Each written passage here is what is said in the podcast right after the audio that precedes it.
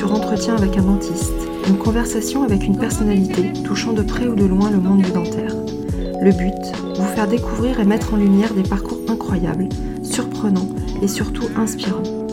Mes invités ont su concilier leur passion et leur métier, ont fait de leur métier leur passion, ou ont eu le courage de tout quitter pour vivre celle-ci à 100%. J'espère que leur écoute fera naître en vous l'envie d'explorer d'autres domaines, et pourquoi pas, de vous lancer dans un projet qui vous tient à cœur.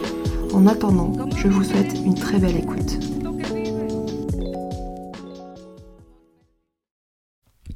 Bonjour à tous et à toutes. La saison 2 continue avec un nouveau coup de cœur et une belle rencontre pour cet épisode où j'échange avec Ronan Kurover, chirurgien dentiste spécialisé en chirurgie orale, mais aussi auteur d'un livre de développement personnel, L'homme le plus heureux du monde. Ce livre se présente sous la forme d'un récit initiatique et d'un guide pratique pour aider chacun à construire son temple de la réussite fondé sur trois piliers. La connaissance de soi, l'ouverture aux autres, les relations à l'argent. Issu d'un milieu modeste, alors que rien ne le prédestine à choisir cette voie, Ronan s'oriente vers le métier de chirurgien dentiste et dès le début de son cursus devient rapidement avide de savoir et de connaissances. Après une première installation réussie mais qui ne le rend pas heureux, il décide malgré l'étonnement et les mises en garde de son entourage de repartir de zéro et de bâtir le cabinet de ses rêves. S'ensuit alors toute une période de lecture et de développement personnel qui le conduira à l'écriture de son livre qui sortira en mars de cette année. Ronan partage avec nous sa vision de la réussite et plus largement de l'épanouissement personnel. Il évoque la difficulté de passer de la prise de conscience à l'action pour amorcer le changement et parle de sa vision de l'évolution de notre profession dans les années à venir. Allez, je ne vous en dis pas plus et vous souhaite une très belle écoute. Alors, j'aimerais bien euh, que tu te présentes. Alors, une fois n'est pas coutume, je l'ai jamais fait, mais on va commencer par toi. Est-ce que tu peux te présenter euh, à nos auditeurs? Depuis les origines? Ouais, c'est pas mal. Ah je m'appelle Ronan Curover. Je suis euh, donc installé chirurgien dentiste à Marseille. Je suis implantologue exclusif à Marseille. Euh, si on revient aux origines, hein, comme je disais, euh, donc je suis issu d'une famille très éclectique, un peu qui vient d'Europe, d'Afrique du Nord. J'ai grandi euh, à Marseille. Donc je suis né en 1973. j'ai quatre frères et sœurs. Je suis l'aîné. Ça pourra après peut-être expliquer certaines choses dans le parcours. Je suis marié. J'ai un garçon de bientôt 19 ans qui fait des études à, Montpellier. Euh, voilà, c'est très résumé, mais voilà, je me suis présenté. Ouais, donc tu as, un grand garçon déjà, donc euh, tu, tu l'as eu euh, dès la fin de tes études Oui, je me suis marié très, vite. En fait. J'étais diplômé en 97, je me suis marié en 98. cette année-là, je, je, me suis marié, j'ai acheté mon appart, j'ai racheté aussi un cabinet. Et Noam donc est né en 2001. Ok. Euh, qu'est-ce qu'ils faisaient tes parents, euh, Ronen? Mon père était garagiste et ma mère était mère au foyer. Et toi, qu'est-ce qui t'a décidé à partir sur, sur des études médicales? Ben, À vrai dire, on me pose souvent la question. la seule explication que je pourrais voir, parce que j'ai personne hein, dans ma famille qui est dans le médical, ni médecin, ni dentiste, euh, ni paramédical. Enfin, vraiment, je connais personne. C'est la seule explication que je peux trouver, c'est que j'ai eu un, accident euh, vers 10-11 euh, ans où je me suis pété les dents de devant. Et on m'a, on m'a laissé avec les dents pétées jusqu'à 16-17 ans.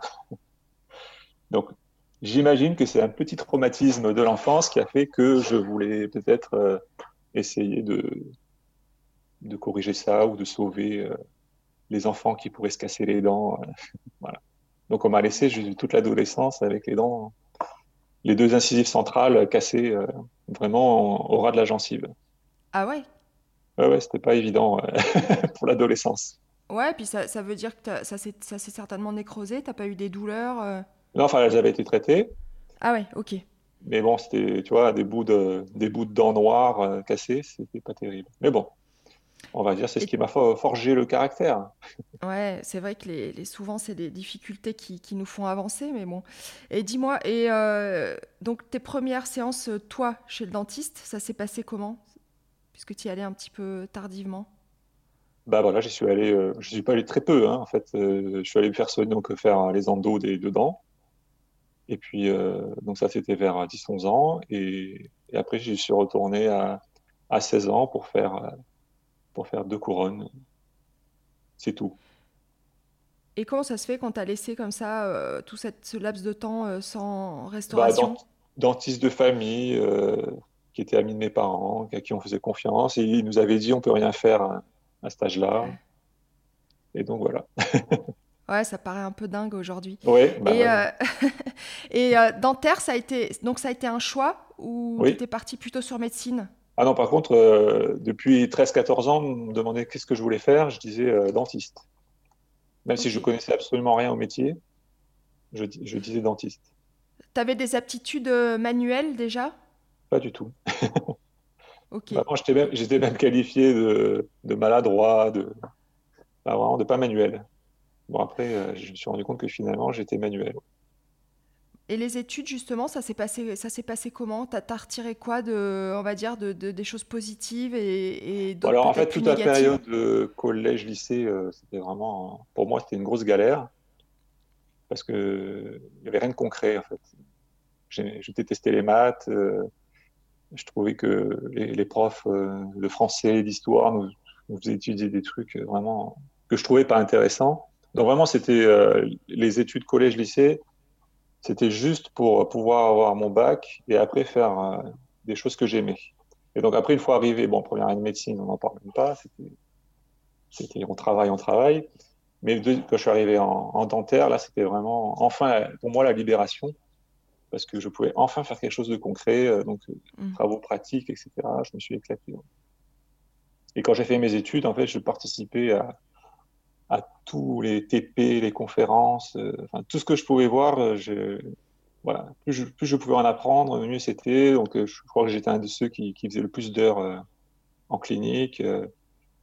à l'époque, il y avait ce qu'on appelait le monitorat. J'étais moniteur de deux, dans deux services, ce qui était normalement interdit, mais j'avais fait des pieds et deux mains pour, pour faire du monitorat dans deux, services. Donc, vraiment, je, je passais ma vie à la clinique pour pouvoir apprendre le maximum de choses. Pour moi, c'était enfin, enfin du concret. Ah Et tu as eu des modèles, tu as eu des, des, personnes, des, des, profs qui t'ont particulièrement euh, inspiré? Euh, Non. non. je, sais, je sais que j'ai beaucoup, beaucoup d'amis qui ont eu des mentors, etc. Moi, par contre, j'ai j'ai jamais eu ce genre de choses. C'est d'ailleurs pour ça que moi, maintenant, j'essaye d'être un mentor euh, pour certaines personnes, parce que ça m'a un petit peu manqué quand même au cours de mes études.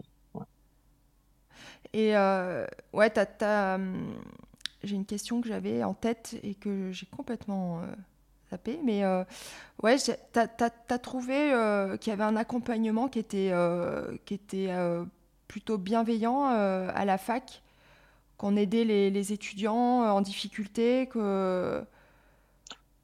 Ouais, enfin, tu sais après comment c'est à, la fac. peut-être à Marseille c'est particulier, je sais pas, hein, mais disons que si tu es, euh, voilà, si es en binôme avec un praticien qui te prend un peu sous son aile, là, effectivement, euh, ça paraît simple, facile, etc. Maintenant, quand tu as personne qui te prend sous son aile, euh, ben, il faut que tu fasses un peu ta place, ton trou. Donc, moi, je suis plutôt allé, comme j'avais personne pour me soutenir, je suis allé un peu au forceps. Je m'incrustais dans les, dans les conférences qui étaient normalement réservées aux, aux assistants, aux attachés, etc. J'essaie de m'incruster partout, en fait. voilà. J'ai essayé vraiment de faire mon trou euh, tout seul. Mais ça, tu, tu l'expliques comment, cette, cette soif d'apprendre comme ça? Parce que souvent, on arrive à la fac, même si on aime euh, et qu'on a choisi ce métier, on se laisse plutôt, euh, on a plutôt envie de faire la fête, on est à un âge où on a plutôt envie de sortir et on, va au cours et on, suit les TP, mais on n'est pas forcément aussi passionné. Des fois, ça vient plutôt. Alors, c'est pas, pas que j'étais vraiment passionné, parce qu'au tout début, bon, enfin, j'aimais bien parce que c'était vraiment du concret. Mais la passion n'est pas venue tout de suite. Euh, pour moi, c'était plus euh, si je voulais réussir et m'en sortir, il fallait que, que j'apprenne un maximum de choses. C'est plus la, volonté de, de réussir euh, socialement, hein, on va dire, parce que je viens d'un milieu pas, facile. Donc c'était plus une volonté de réussir vraiment socialement. Donc il fallait que j'apprenne un maximum de choses. Donc j'ai commencé même dès ma cinquième année à faire des, des greffes gingivales, alors que vraiment c'était c'était genre le saint graal. il fallait avoir fait le début de paro pour faire une greffe gingivale, alors que moi, mm. dès ma cinquième année, je faisais déjà des greffes parce que j'avais trouvé un attaché qui était sympa et qui m'avait laissé faire. Voilà. Et, euh, Donc vraiment, bah, c'est cette volonté voilà, de, m'en sortir en fait. Et euh, j'ai vu d'ailleurs que tu avais fait pas mal de DU, hein. tu as, 4 DU à ton actif. Tu les as enchaînés euh, tout de suite à la sortie de, tes études? Ou tu, ça s'est fait sur plusieurs non, années le, le, premier, j'ai commencé peut-être 3-4 ans après la fin de mes études parce que je sentais qu'il me manquait certaines bases en fait. Parce que quand tu sors de la fac, tu, tu connais les bases du métier, mais il y a tellement de choses encore à apprendre. Donc euh, j'ai attendu ouais, 3-4 ans, le, temps de voir un peu, de faire tourner mon cabinet, de, voir ce qui me manquait aussi. Et puis euh, après, voilà, j'ai enchaîné, euh, j'en ai enchaîné trois assez rapidement. Le quatrième, c'était l'implanto. Bon, je faisais déjà beaucoup d'implanto, mais je me suis dit, bon, allez, un petit diplôme, ça peut pas faire de mal. Donc j'ai fait le diplôme d'implanto un peu plus tard. Et aujourd'hui, ton cabinet est assez euh, structuré dans le sens où euh, chacun a un peu son, sa spécialité. Donc vous êtes plusieurs, vous êtes six, je crois, dans ton cabinet. C'est ça. Donc euh, toi, tu fais de la chirurgie orale, il y a une paro, je crois qu'il y a une endo. Il y a deux endo. Voilà. Ça, c'est quelque chose, déjà, quand tu as démarré dans ton activité, quand tu as investi dans ton premier cabinet, c'est quelque chose que tu avais en tête et que tu as commencé à mettre en place dès le début où tu faisais euh, un peu de l'omnipratique, plus de l'implantologie Comment tu t'organisais? En fait, alors le premier cabinet que j'ai que j'ai racheté, en fait, je suis allé à la banque, je, leur ai dit combien vous pouvez me prêter? Donc à l'époque, euh, comme j'avais quasiment aucun revenu, ils m'ont dit on peut vous prêter, je crois que c'était 60 000 euros. Voilà, donc il fallait que je cherche un cabinet qui coûtait 60 euh, 000 euros. Parce qu'à l'époque, on rachetait plutôt les cabinets plutôt que de créer parce que c'était il y a quand même euh, il y a 22 ans. Donc j'ai trouvé un cabinet qui correspondait au budget. Donc c'était plutôt vers les quartiers nord de Marseille, avec la réputation qu'on connaît. Donc j'ai fait, euh, j'ai racheté ce cabinet qui tournait bien. Bon, c'était vraiment un cabinet pourri. Hein. Deuxième étage sans ascenseur, il n'y avait pas d'autoclave. Il avait les gobelets, il, faisait sécher les, les, rouleaux de coton. Enfin, c'était une catastrophe. Hein. Mais c'était euh, C'était le Moyen Âge.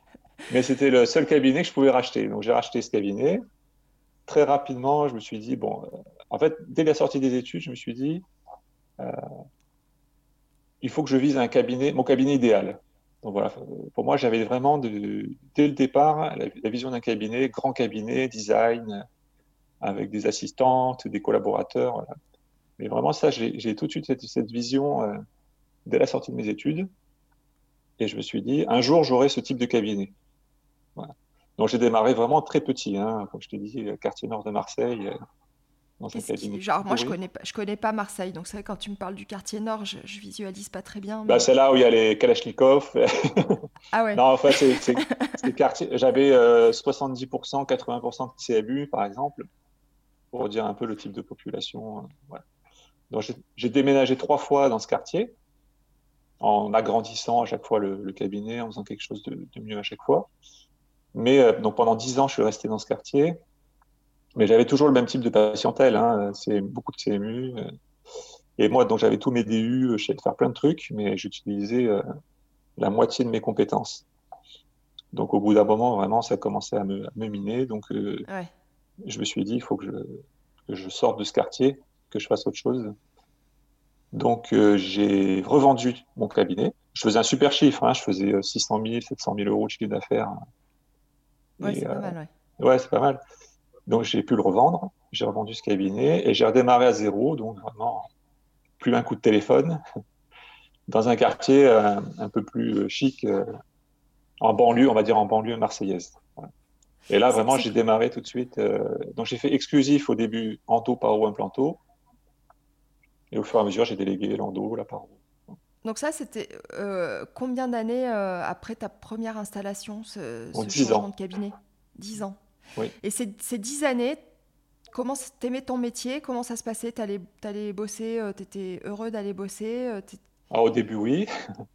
Et puis après, comme je disais, comme j'étais un petit peu frustré de, de ma pratique, finalement, après, c'était vraiment difficile. Donc, euh, à chaque fois que j'ai un petit coup de mou, je, je déménage. Donc, euh, c'est pour ça que ça me, ça me permet de me remotiver. Donc, j'ai déménagé donc trois fois.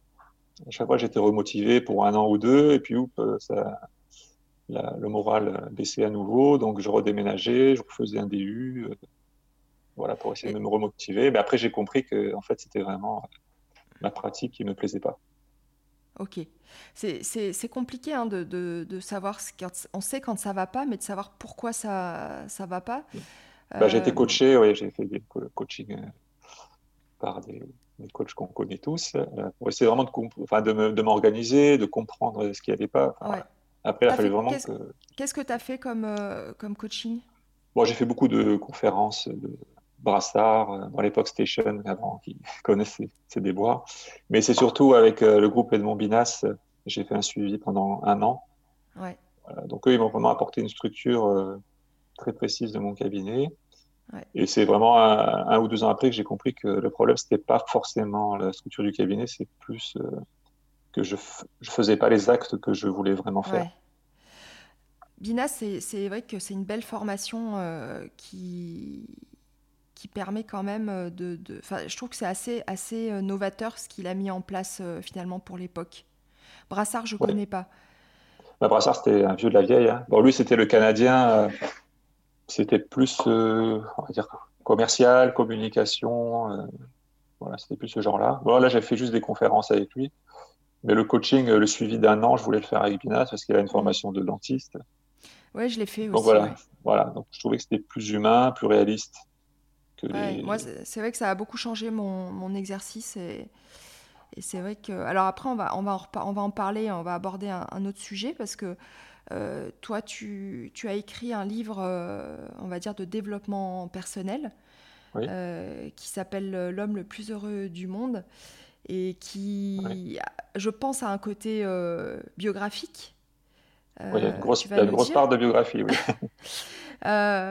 Donc, on va pas raconter le livre, mais c'est vrai que moi qui l'ai lu, j'ai trouvé, et qui ai lu beaucoup de livres sur le développement personnel, euh, j'ai trouvé que c'était particulièrement clair et donc euh, facile à, à- à appliquer, euh, et ce qu'on ne retrouve pas dans tous les livres qui des fois euh, rendent le- le- les choses un peu complexes. Euh, donc ça veut dire pour moi que derrière il y a eu énormément de travail parce que quand on arrive Oui. à simplifier quelque chose de, de compliqué, ben, ça veut dire qu'on a, on a beaucoup beaucoup travaillé. Euh, quand est-ce que tu as eu ce, ce premier déclic qu'il fallait faire un travail sur soi? Pour arriver à, cette quête un peu de, du bonheur et de, l'équilibre en fait, je l'ai eu quand, j'étais justement dans les quartiers nord de Marseille, parce que je, pensais que le problème venait de, moi, c'était sûrement le cas d'ailleurs. Donc c'est à ce moment-là que j'ai commencé vraiment à, à réfléchir à ce que je voulais vraiment faire de ma vie. Parce que donc comme je disais, je faisais un gros chiffre d'affaires, je gagnais très très bien ma vie, mais j'étais pas heureux. Donc euh, c'est pour ça, bon, j'ai vraiment commencé à réfléchir, à lire beaucoup, à discuter avec euh, beaucoup de gens aussi, pour essayer de comprendre euh, ce qui, se passait réellement dans, ma tête. Donc j'ai vraiment beaucoup travaillé là-dessus et, euh, et j'ai pas longtemps hésité à franchir le, pas donc de vendre mon cabinet pour redémarrer à zéro. Alors tout le monde me traitait de fou parce que j'avais un cabinet qui marchait fort, je gagnais bien ma vie, j'avais la belle maison, la belle voiture. Mais moi, c'était pas ça mon but dans la vie, c'était vraiment de- d'être épanoui et c'était pas le cas. Voilà. Donc là, vraiment, j'ai commencé. Donc c'était il y a, il y a à peu près 14 ans, un truc comme ça. Voilà. Et après, donc, euh, pouvoir euh, redémarrer à tout à zéro, euh, à la fois c'était euh, angoissant parce que j'avais quand même plein de choses à payer, une famille à, à faire vivre, mais d'un autre côté, j'étais euh, enfin sur la, la bonne voie. Et effectivement, Et- j'ai lu beaucoup de livres et je prends beaucoup de notes, moi, en fait, quand je lis des, des livres, je prends beaucoup de notes. Et il y a, il y a un an et demi, je me suis dit, bon, ce serait bien que ces notes-là, j'en fasse quelque chose de, de synthétique qui puisse aider un maximum de personnes. Et tu, tu fais aussi des, des, des, journées de formation, des, des séminaires pour, euh, pour les praticiens. Euh, c'est vrai que jusqu'à il n'y a pas très longtemps dans notre profession, je pense qu'on était vraiment beaucoup, beaucoup tourné euh, vers le, la technicité, vers les formations pratiques. On parlait très peu de, de, de développement personnel. J'ai l'impression qu'aujourd'hui, il y a une demande et il y a une il y a une prise de conscience que justement, on a, on a, des métiers qui sont stressants et que si on veut euh, réussir à avoir un, équilibre, il faut, il faut faire ce, ce, chemin-là. Euh, qu'est-ce qui t'a qu'est-ce qui t'a donné envie euh, Qu'est-ce qui t'a motivé à faire cette formation? Bah, Cette formation, je, je, la fais depuis 2-3 ans. Et en fait, pour moi, le, le, choc, entre guillemets, ce qui m'a vraiment permis de prendre conscience de, du problème dans la profession, c'est que j'avais lu un article qui disait que la profession chirurgien dentiste était la deuxième profession où le taux de suicide était mm. plus important. Et là, vraiment, c'était pour moi vraiment un choc parce que je me suis dit, comment, comment est-ce possible? On, est censé avoir une profession euh, agréable, on, peut choisir le type d'activité qu'on fait, enfin, on gagne bien notre vie.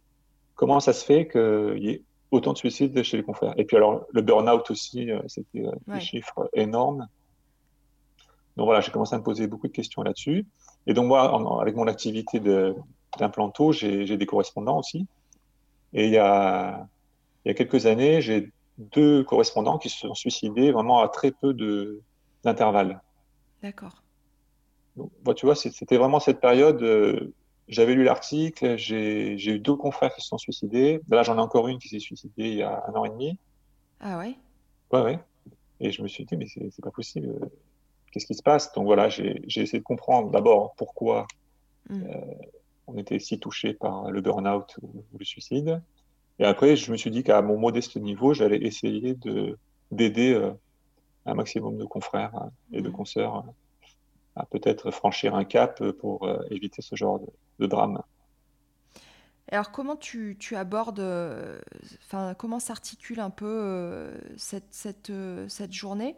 Parce que c'est assez court, en fait, pour aborder un, sujet aussi, aussi vaste. C'est quoi le but? C'est de, susciter un déclic?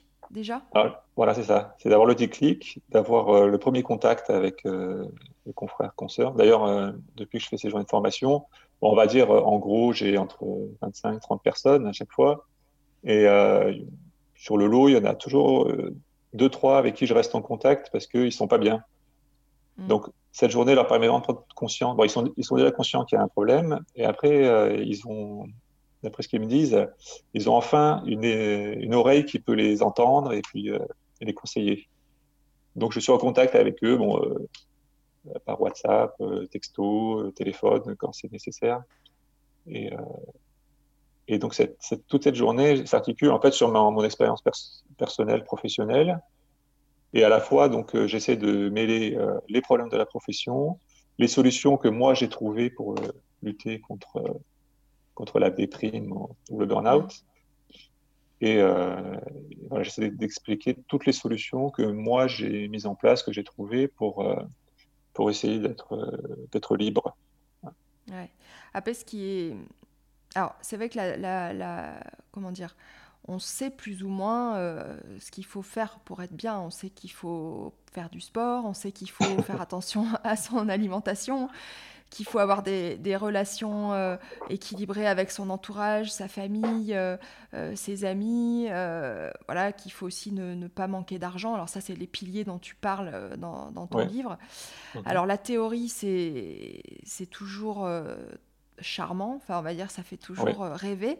Et après, le problème, c'est de mettre en pratique. voilà, la pratique, c'est un peu plus complexe. Euh, moi qui suis dans, cette démarche aussi depuis plusieurs années, euh, des fois, je, enfin, j'ai mis en place des routines donc, qui deviennent maintenant à peu près constantes. Mais j'avoue qu'encore maintenant, après des années, il y, y, a des jours où je Hmm, comment dire, je, j'aimerais bien zapper certaines choses. Alors, tu, luttes, contre toi-même. Je lutte, mais je me dis, les, les gens qui démarrent, euh, qui ont cette prise de conscience, on va dire plus tard, parce que euh, à 30 ans, on est, on est quand même encore hyper dynamique, euh, on a plein de choses, euh, de projets d'avenir, donc on, on, peut mettre cette démarche en place, mais par exemple à 50 ou à 60 ans, si on n'a rien fait de tout ça, ça c'est ah, faisable? C'est beaucoup plus compliqué. Ouais, c'est beaucoup plus compliqué. En fait, c'est vrai que tout le monde sait hein, comment, les gens en surpoids, tout, tout, le monde sait comment, comment perdre du poids. Hein. Il faut manger mieux et plus équilibré, moins, et puis faire du sport. Ça, tout le monde le sait. Après, euh, la mise en pratique, c'est beaucoup plus compliqué. C'est vrai que c'est pour ça que cette, journée de formation, enfin de ce séminaire plutôt, j'essaie vraiment de donner le déclic qui peut leur donner envie de passer à l'action. Hmm. C'est pour ça qu'après, je les soutiens euh, pour ceux qui veulent, hein, évidemment. Euh, mais c'est toujours le même problème. Tu vois, sur 30 personnes, il y en a trois finalement qui, qui, euh, qui ont décidé d'agir. Donc c'est ça, c'est 10% euh, des personnes qui, qui, veulent vraiment agir. Les, les, euh, les 90% autres, ils en ont envie, mais ils le font pas. moi, j'essaye vraiment de, de, leur donner l'envie de, mm. de, de, se bouger, de, faire quelque chose. Mais c'est vrai que c'est compliqué. De commencer par des toutes petites étapes. C'est ça et de pas vouloir euh, trop vite euh, aller au résultat final. Exactement. Je leur dis qu'il faut y aller vraiment euh, en, douceur, mais qu'il faut se fixer à chaque fois des objectifs atteignables. Et une fois que l'objectif est atteint, hop, on passe au suivant. On peut pas tout de suite dire je vais je vais perdre 50 kilos, par exemple, pour les gens surpoids. C'est quelque chose d'infaisable. Par contre, tu dis il faut que tu perdes 5 kilos dans un mois. Ça, ça paraît un petit peu plus réaliste. D'ailleurs, c'est marrant parce que j'ai un de mes copains là qui, qui n'est pas du tout dentiste, hein, mais que j'essaye de, aussi de soutenir, et qui vient d'envoyer euh, un message hier, il me dit euh, objectif atteint. donc je lui avais dit je dois perdre 5 kilos avant euh, les vacances, et il l'a fait donc. Donc il était content, et moi aussi. Et ce, copain, sa demande, elle, elle venait de lui ou c'est toi un jour qui lui a dit tu devrais faire quelque chose Alors j'ai compris il y a longtemps, c'est ce que j'ai d'ailleurs dans mon livre, on ne peut pas sauver les gens malgré eux. Non. C'est-à-dire, au, tout début, quand j'ai commencé à, réfléchir sur euh, le développement personnel, j'ai essayé de conseiller les gens autour de moi, je, parce que je voyais qu'il y avait des gens qui, faisaient des erreurs. Donc j'ai essayé de les conseiller. Euh, et, en fait, j'ai remarqué que c'était très mal accepté.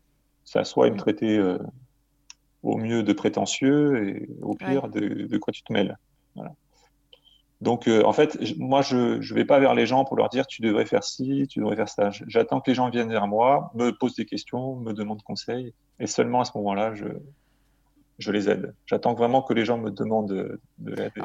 C'est peut-être plus facile maintenant que tu as un peu cette casquette, euh, on va dire, de coach. Euh, et, donc, il y a des et que tu as écrit un livre, donc ça veut dire que tu as quand même des, des, connaissances et des compétences dans la, dans la matière. C'est peut-être pour ça. Oui, mais tu vois, bizarre, bizarrement, euh, j'ai écrit ce livre. Bon, il est sorti en mars, donc j'ai j'ai toute une bande d'amis, la, la, plupart l'ont lu mais malgré ça, ils sont pas venus vers moi pour me dire, euh, pour me demander conseil, à part ce copain dont je te parlais.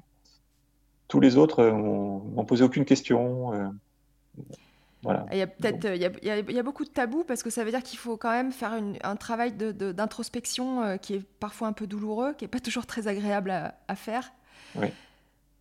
Et Pourtant, ils savent, hein, ils, connaissent mes résultats, enfin, ils, savent, ils voient ce que je fais, mais peut-être qu'ils n'osent pas me, poser des questions, je ne sais pas trop, mais ah, faut laisser décanter un peu. et euh, alors, par rapport aux patients, parce que là, c'est encore euh, une autre euh, dimension.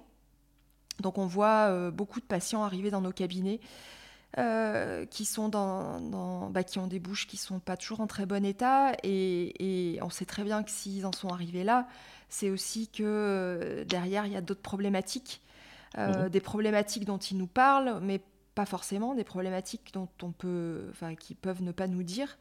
Si on veut les soigner euh, correctement euh, et arriver à, leur rendre euh, une bouche mais durablement saine, ça veut dire aussi que eux faudrait qu'ils passent par ces étapes de prise de conscience de la globalité en fait, c'est-à-dire de travailler sur, sur, sur leur corps, sur leur santé euh, leur poids, le sport, euh, l'équilibre euh, émotionnel. tu penses que c'est quelque chose qui, dans les années à venir, qu'on pourra mettre en place dans nos cabinets de manière pluridisciplinaire? Oui, c'est possible. Ah, moi, dans mon cabinet, en fait, j'ai j'ai acheté un bâtiment de 700 mètres carrés. Premier étage est consacré au, dentaire, donc 350 mètres carrés. Et le rez-de-chaussée, il n'y a que des professions médicales ou paramédicales. Donc il y a psy, ostéopathe, etc. Voilà. Et il y a déjà cette prise en charge dans mon cabinet de quelque chose d'un peu plus global que juste le dentaire. Voilà. Donc c'est vrai que c'est à développer, mais je pense, enfin je suis persuadé même que dans l'avenir, il y aura une prise en charge complète du, patient. Bon, et tous ne seront pas évidemment éligibles ni demandeurs. Mais nous, nous, déjà, dans le cabinet, ça, il y a des patients qui passent d'abord par l'ostéopathe, la psy, sophrologue, etc. Et, ensuite, ils reviennent vers nous pour le traitement dentaire. Alors, comment tu fais pour... Parce que dire à un patient qu'il faudrait aller voir un ostéopathe, c'est pas c'est pas très compliqué. Ça, pas compliqué. Mais, euh, mais par contre, euh, l'orienter vers euh, vers le psy ou une démarche un peu plus. Faut je, en fait, je leur demande. en fait, c'est souvent des gens donc bon les fumeurs ou les gens en surpoids, les, les, gens qui ont des problèmes de santé. je leur demande la permission. Enfin, je leur dis est-ce que vous voulez que vous prenne en charge de façon globale ou vous voulez vraiment qu'on reste euh, focalisé sur les dents euh, Voilà. En fait, c'est eux qui me disent, s'ils me disent non, mais j'aimerais bien vraiment euh, faire un check-up complet, bon, à ce moment-là, je leur dis, bon, ben, alors pas, pas forcément le, psy directement, parce que ça peut paraître un peu trop intrusif, mais par exemple, je peux l'envoyer effectivement chez le sophrologue pour les gens qui sont en stress, etc. Ouais, c'est déjà un début, ouais. ouais. Et, après, euh, et après, en bas, donc tous les médicaux, paramédicaux, ils se, pareil, ils font un peu comme nous, hein, ils envoient le patient de, l'un à l'autre suivant les, besoins. Et vous avez un, retour, c'est-à-dire que vous faites, euh, des fois vous en parlez de, certains patients, vous faites des petites réunions où vous avancez ensemble? Oui, en fait, ce que j'ai mis en place euh, dans, ce cabinet, c'était mon cabinet idéal, ça en fait partie. Donc il y a une salle commune au rez-de-chaussée. Donc c'est la salle commune où on mange le midi. Enfin, c'est hyper convivial. Et c'est l'endroit aussi où on peut se retrouver pour, pour discuter des, patients. Ouais, c'est top. Hein. C'est vrai que c'est alors pour moi, il y, a des aspects qui sont compliqués et je n'arrive pas encore à le, déterminer pourquoi. Mais un patient qui veut arrêter de fumer, euh, souvent d'ailleurs le tabac n'est pas tabou et, il t'en parle, donc c'est assez facile de, les orienter vers quelqu'un. Mhm. Là où j'ai plus de mal, c'est le surpoids et l'obésité. J'ai beaucoup de mal à dire à quelqu'un... Euh, vous êtes en surpoids et il faudrait perdre du poids. Ça, c'est un bon, ça, en général, ils le savent. ils le savent, mais euh, tu vois, tu as, des jeunes filles où as, tu sens que c'est. Tu, tu, tu, tu, vas peut-être euh, déclencher euh, ouais. des, des, larmes et tu n'as pas forcément envie. Et, et l'alcool aussi, je trouve que c'est compliqué. C'est quelque chose qui n'est pas, beaucoup, pas souvent évoqué. Les gens vont pas te dire j'ai une consommation non, ça c'est vrai. Mais c'est pour ça que là, il faut, quand tu sens qu'il y a ce genre de, soucis, il faut essayer d'orienter vers euh, quelqu'un qui saura prendre en charge. Mais bon, c'est très compliqué. Hein. Mm, mm. Sur, euh, sur 100 patients, il y en a peut-être 2-3 que tu arrives à, orienter vers, euh, vers un paramédical, hein, hypnothérapeute ou, ou psy. Enfin, mais bon, je pense qu'il faut cette prise en charge globale peut vraiment être utile à certaines personnes. Les, séminaires que tu fais, ils se font euh, dans ton cabinet? Oui, parce que là c'est pareil, quand, j'ai créé mon cabinet, j'ai pensé la salle d'attente comme une salle de conférence aussi. Donc il y a tout l'équipement euh, pour faire euh, une présentation. Voilà, on peut être assis à un maximum 30, bon, c'est déjà pas mal. Hein. Après, si un jour je dépasse les 30, ben, j'irai louer une salle ailleurs, mais pour l'instant, mon cabinet peut accueillir jusqu'à 30 personnes. Ouais, et ton cabinet euh, est vraiment magnifique. Moi, j'ai ah, un gros coup de cœur. Donc, euh, et je sais que tu cherchais, euh, tu cherches un ortho ou quelqu'un. Ouais, je cherche toujours, mais c'est pas, c'est pas facile aussi. donc on fait, on fait juste une petite parenthèse, mais allez voir parce que franchement, ça vaut le coup. Et je pense que c'est travailler en équipe dans ces conditions-là, ça doit vraiment être génial. Euh, alors, tu n'as pas, pas, que cette casquette-là, parce que donc, euh, là, on a parlé de ta casquette euh, professionnelle de, chirurgien dentiste. Donc, tu, as, tu es auteur aussi, puisque tu as écrit un livre. Oui. et tu as aussi une autre casquette qui est celle de, de, de, chef d'entreprise. Ça, ça, s'est fait aussi parallèlement à ce développement personnel. Tu peux nous en parler un petit peu de cette, cette activité? Oui, en fait, j'ai plusieurs activités. Bon, déjà, mon cabinet euh, à lui tout seul, c'est déjà une petite entreprise, hein, puisque oui. on est 15 euh, dans le cabinet et c'est moi le gérant principal. Donc, déjà, il faut arriver à, à faire tourner le, le cabinet. Et, euh, après, moi, j'ai toujours eu cette, cette, envie de créer, euh, de créer une entreprise euh, vraiment depuis longtemps. Et donc, j'ai créé plusieurs petites entreprises pour l'instant, mais qui, j'espère, grossir euh, avec le temps. Voilà, je suis toujours, euh, toujours en dynamique, toujours en projet. Donc à la fois, il y a société immobilière, donc j'achète, je, je rénove, je loue, je retape, je revends, enfin voilà, société immobilière. Il y a aussi une société de location de matériel médical.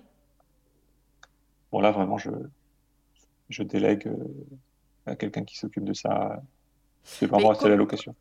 Comment tu as, appris tout ça? Parce que l'immobilier, c'est pas inné, c'est assez. Bah, en fait, moi, je suis un grand lecteur.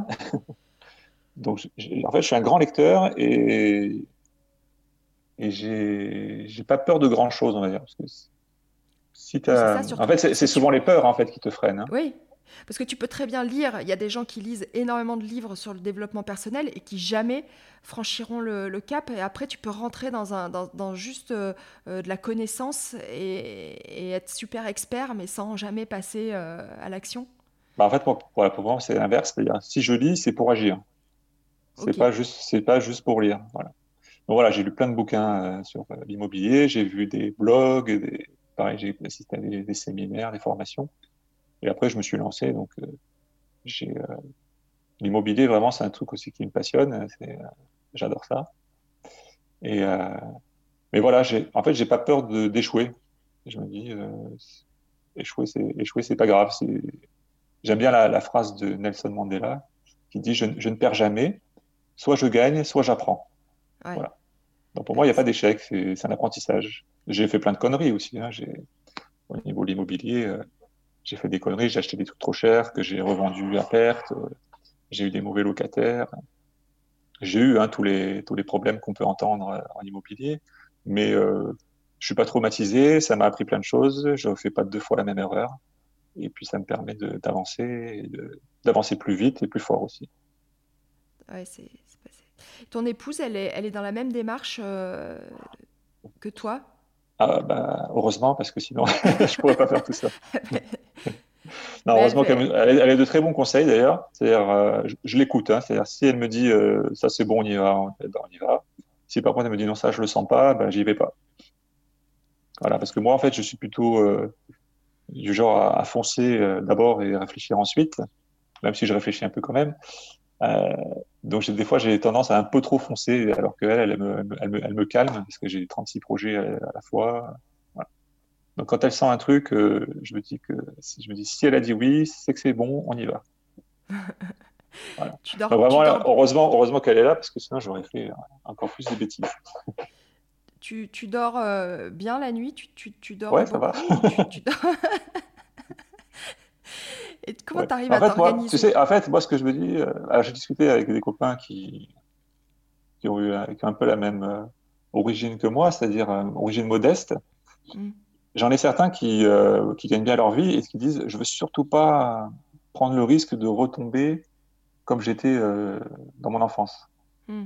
Alors que moi, je me dis plutôt si, enfin, j'ai déjà été, on va pas dire pauvre, mais j'ai déjà été modeste. J'ai dit je, vivais très bien, hein, j'étais heureux quand. oui, tu as, une as une enfance heureuse. Euh, voilà, bon, on partait pas en vacances, tout ça, mais c'est pas grave, euh, on était quand même, on mm. s'amusait avec les copains, tout ça. Et pour moi, je me disais, euh, retomber là-dedans, c'est pas grave. Je sais que, je sais que j'arriverai à, rebondir parce que j'ai appris tellement de choses entre temps que je rebondirai. Bon, et puis maintenant, je suis à un, niveau où je pourrais pas retomber au même niveau que, que lorsque j'étais enfant parce que j'ai fait beaucoup d'investissements qui s'autofinance et qui a, où il y a du cash flow. Donc euh, là, je suis plutôt tranquille là-dessus. Et ça, c'est quelque chose aussi où tu, tu aides d'autres personnes à faire de l'investissement et euh, à se développer. Euh, Tu partages cette, cette connaissance?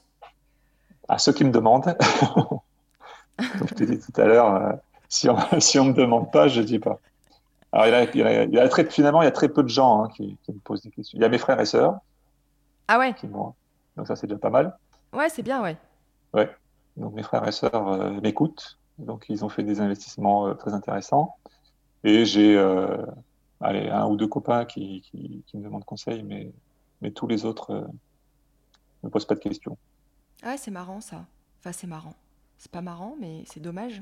c'est dommage pour eux, ouais. Et alors, un, au niveau de l'éducation euh, de, ton fils, parce que c'est vrai qu'on peut, nous, euh, faire un travail sur nous, mettre choses en place, même si c'est vrai qu'il y a un mimétisme, je pense, enfin en tout cas j'espère, très fort. J'espère aussi. mais c'est vrai qu'il y a quand même des âges qui sont critiques. oui. T'arrives un peu, tu sens que ton fils il, part un peu sur la même voie, il a mis des choses en place, il fait du sport, il lit, ou il est sur Fortnite toute la journée Alors, on va dire ni l'un ni l'autre. Euh, il, est, il, est, dans sa phase un peu, un peu, rebelle, on va dire. Mais il y a quand même. Euh, moi aussi, j'ai toujours, toujours été en, faveur de la théorie qui dit que la meilleure éducation pour les enfants, c'est de montrer l'exemple. Oui, je pense aussi. Donc, bon, il nous a vu, euh, ma femme et moi, faire des investissements immobiliers, travailler. même quand on avait un chantier sur un, un appartement, on l'a amené sur le chantier. Lorsqu'on a, on doit le meubler, il vient avec nous pour euh, monter les meubles. Donc on se dit un jour, euh, ça va porter ses fruits. Et là, bon, pour te donner l'anecdote, euh, la semaine qui vient juste de passer, on était à Montpellier, puisqu'il fait ses études à, Montpellier. Il était l'année dernière, il était en location dans un studio à Montpellier, donc on payait 600 euros de, loyer pour le studio. Et il y, a, il y a quelques mois, il nous a dit, mais ce serait pas mieux d'acheter un appartement et de mettre des personnes en colocation avec moi. Et en fait, euh, le loyer des autres paierait le crédit de l'appartement. tu n'y avais pas pensé Si, j'y avais pensé. Euh, mais euh, le fait que ce soit que c'est lui qui le, dise, alors là, j'étais vraiment. Ouais, tu étais fier. Très, très fier et très heureux parce que je me suis dit, ah ben voilà, il y a peut-être la, graine qui a été semée qui commence à pousser. Donc, on a fait les démarches, on a visité, etc. Et donc, toute la semaine qui vient de passer, on l'a on passé à Montpellier pour meubler l'appartement. Donc il y, a déjà un colo, il y a déjà un colocataire qui, est, qui a signé un bail. On, a un deuxième, on cherche un deuxième colocataire, un troisième colocataire plutôt, pour euh, occuper la troisième chambre. Et j'avais aussi une, question, euh, j'avais envie de savoir un peu si tu avais des routines quotidiennes et comment se déroulaient un peu tes journées. Alors, je ne vais pas trop parler de journée, je parle plutôt de semaine. D'accord. Moi, je fonctionne en, semaine, Alors déjà, je travaille euh, quatre jours au cabinet, donc lundi, mardi, jeudi, vendredi. Ouais. Euh, bon, je travaille, euh, on va dire, 9h moins quart, on commence la réunion de l'équipe. Je fais 9h moins quart, midi et demi. Je m'arrête une heure et demie pour, pour manger, pour retrouver ma femme. On n'habite pas très loin du cabinet. Donc on mange tous les midis ensemble. Ensuite, je fais 14 heures. Alors, les lundis et jeudis, je finis à 18h30 parce que je vais euh, faire du sport à 19h. Ouais, tu fais quoi comme sport Je fais du karaté. Ok. Depuis très longtemps. Donc ça, c'est lundi, lundi, jeudi, je finis à 18h30. Les euh, mardis et vendredis, je finis à 19h.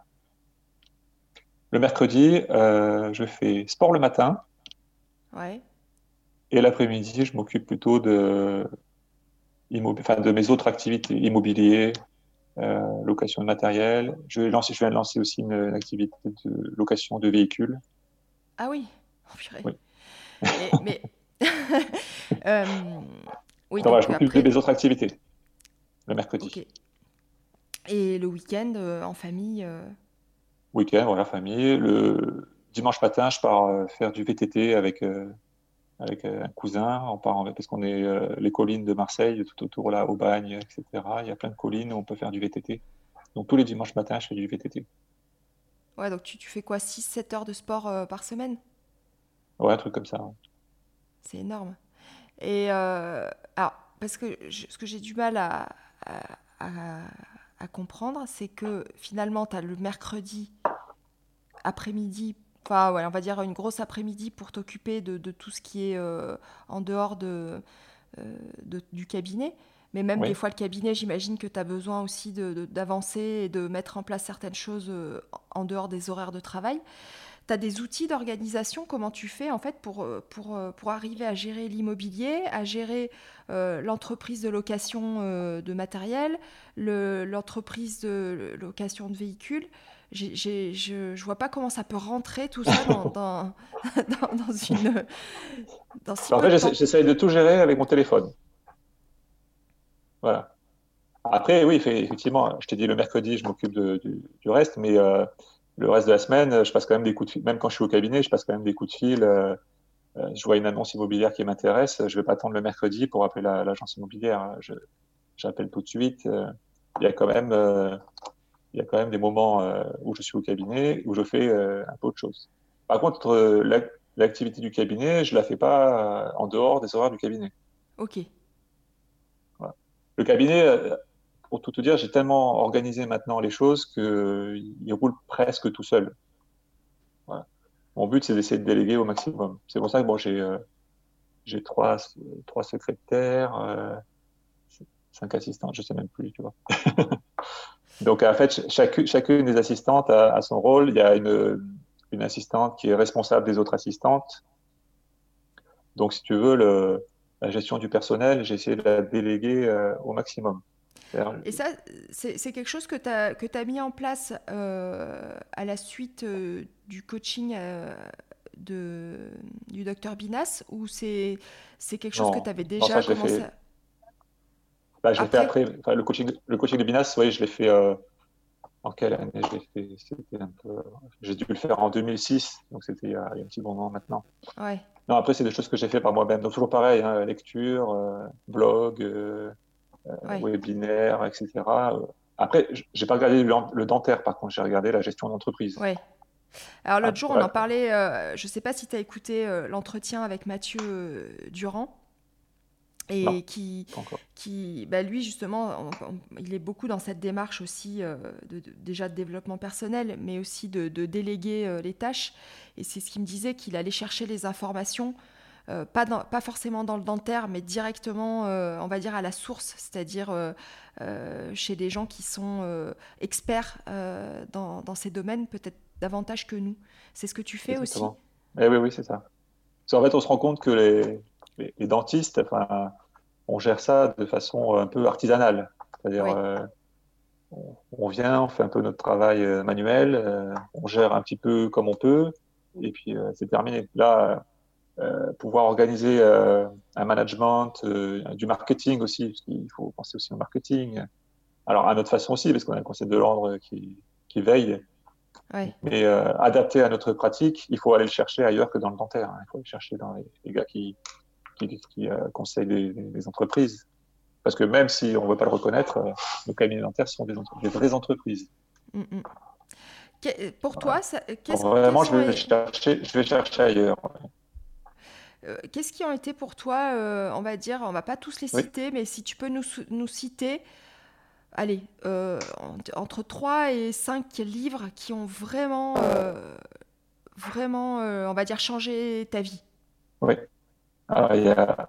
le tout premier, c'était Réfléchissez et devenez riche de Napoléon Hill. Alors, le ah titre peut faire peur. Ouais, ça peut faire peur, mais ça ne parle pas que de faire, se faire de l'argent. D'ailleurs, pas ce que j'ai retenu, c'est c'est plus se fixer des, des objectifs. c'est un livre que j'ai lu il y a, il y a une quinzaine d'années.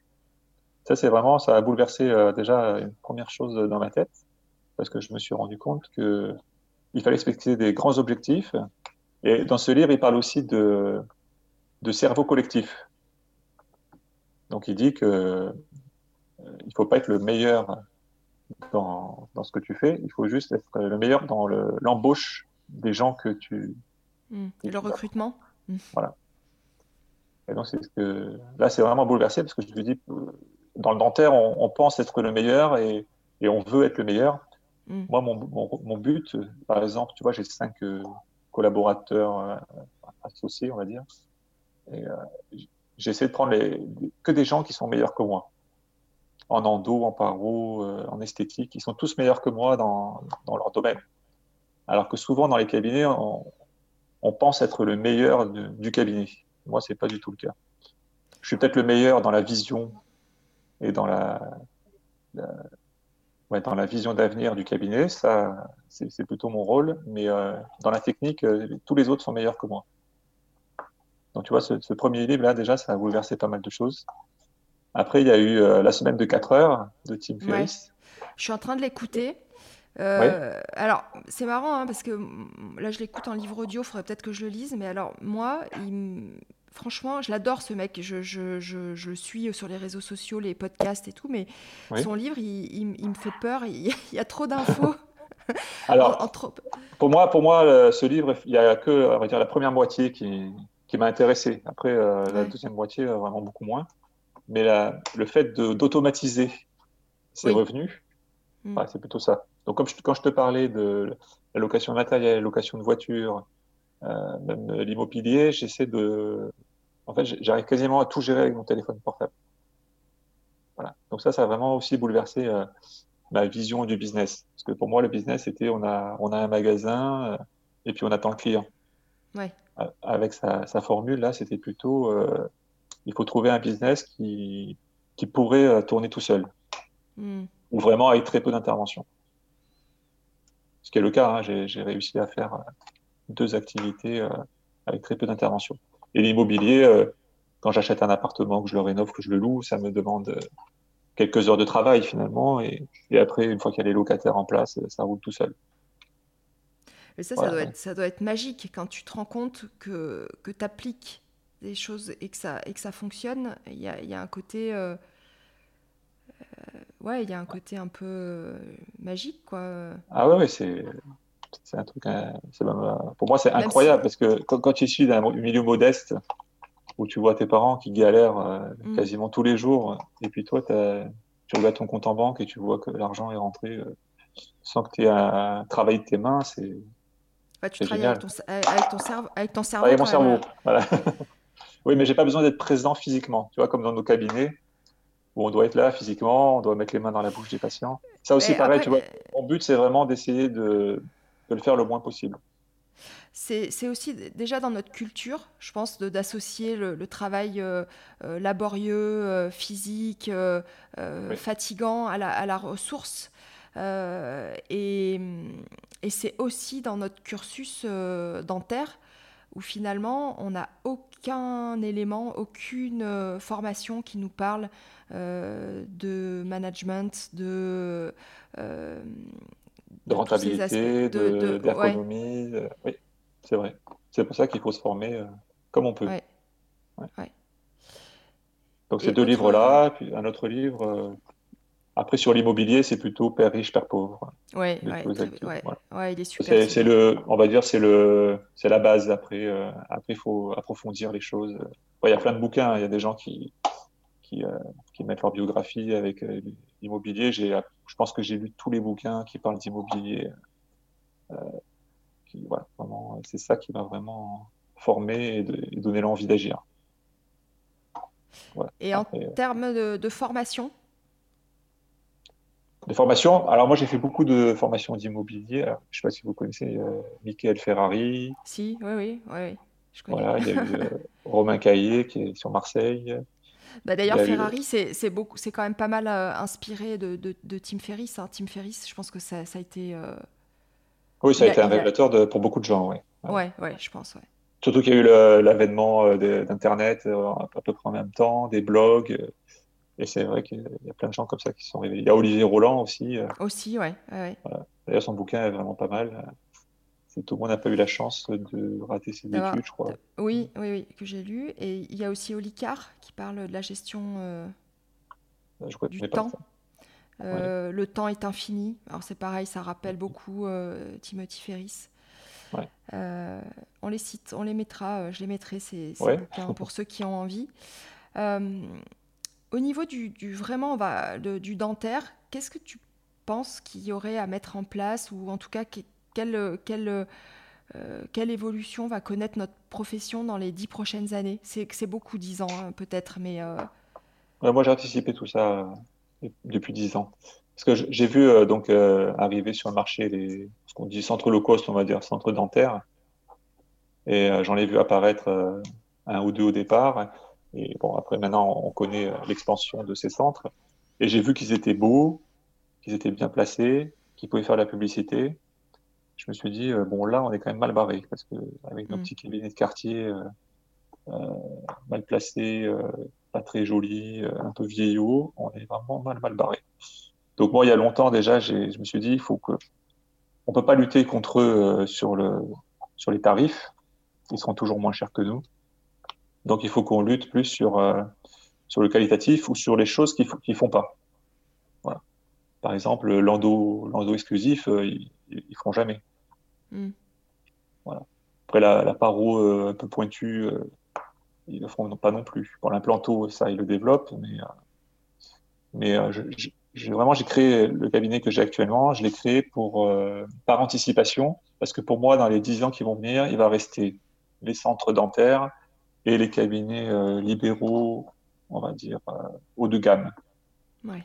Tous les petits cabinets de quartier un peu solo qui vivotent, à mon avis, vont, Alors, plus, finalement, finalement, un peu la, la, la, la, médecine ou la dentisterie à deux vitesses oui. dont on parlait déjà il y a quelques années, c'est-à-dire qu'il va y avoir peut-être les personnes qui... Alors, est-ce que c'est une question de moyens ou est-ce que c'est une question euh, de, de, choix euh, de se faire bah, soigner.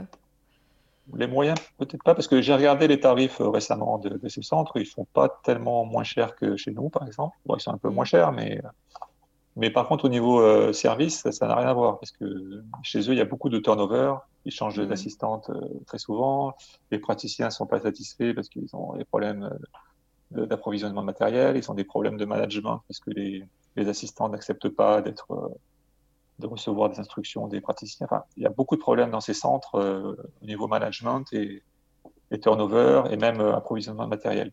Donc, si nous, on arrive à avoir une qualité de service toujours premium, on va arriver à, à lutter vraiment efficacement contre ces, ces centres dentaires.